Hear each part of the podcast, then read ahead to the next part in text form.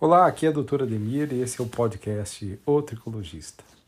Teve um vídeo que eu fiz hoje, dia 1 de março. Eu gravei, eu estava no aeroporto de Vitória, vindo para São Paulo.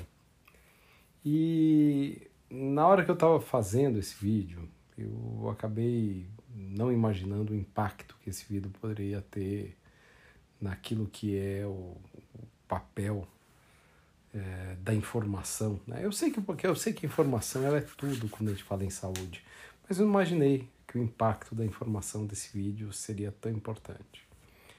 Eu falo sobre o impacto da informação porque as pessoas elas criam uma série de crenças ou elas desenvolvem ou elas são informadas de maneira equivocada por uma série de crenças que as fazem crer que certas coisas são possíveis ou que certas coisas não são possíveis.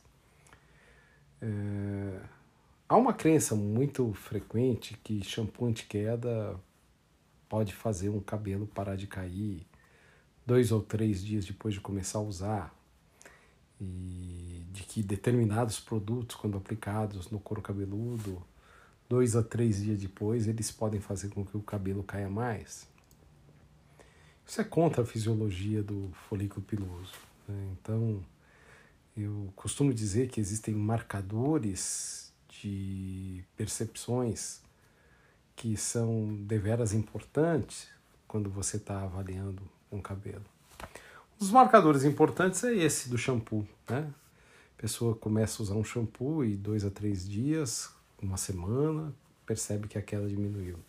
Será que foi o shampoo mesmo? Ou foi o ambiente biológico daquele folículo piloso, daquele couro cabeludo, daquele organismo que já estava favorável à redução da queda?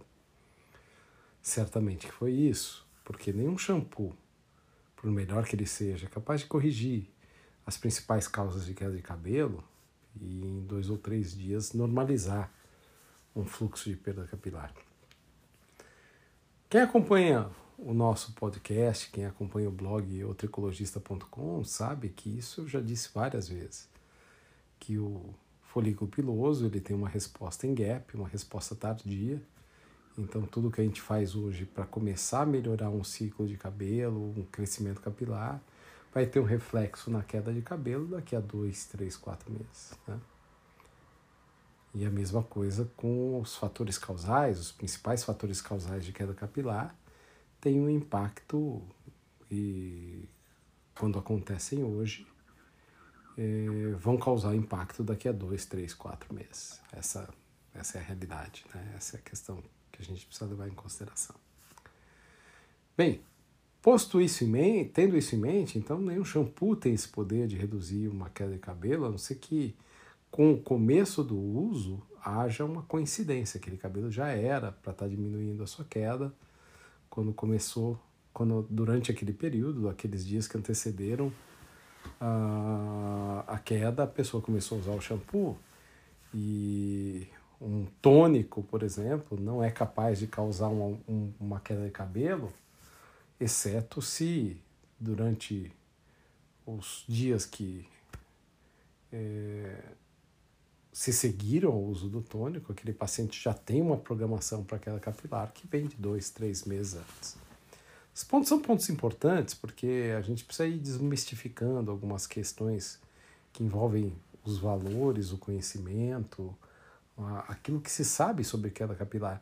É, é interessante que, por mais que a gente tente falar, por mais que eu veja tantos colegas informando, por mais que a gente veja cada vez mais assuntos associados a cabelos nas mídias e assim por diante, falta muita profundidade ainda no conhecimento, falta muita elucidação, falta muita clareza no conteúdo da pessoa que, que tem essa característica aí de de estar tá vinculada a, a, ao medo de ficar careca ou ao tratamento da queda de cabelo.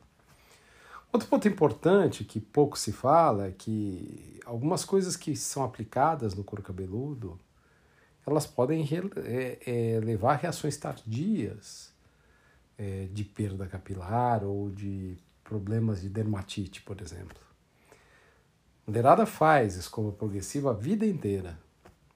Aí, em um determinado momento, começa a ter perda capilar e dano de fibra capilar causado pela escova progressiva e vem falar: ah, mas eu sempre fiz. Não deve ser isso. É, na verdade é. E é porque, de certa maneira, a pessoa não está com essa percepção que é porque ela não quer acreditar. Primeiro que ela quer acreditar que tudo que ela fez por um longo tempo da vida não pode estar fazendo mal para ela.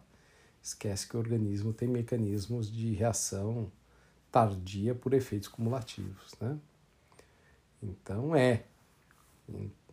Não é porque nunca fez mal que, que não vai começar a fazer.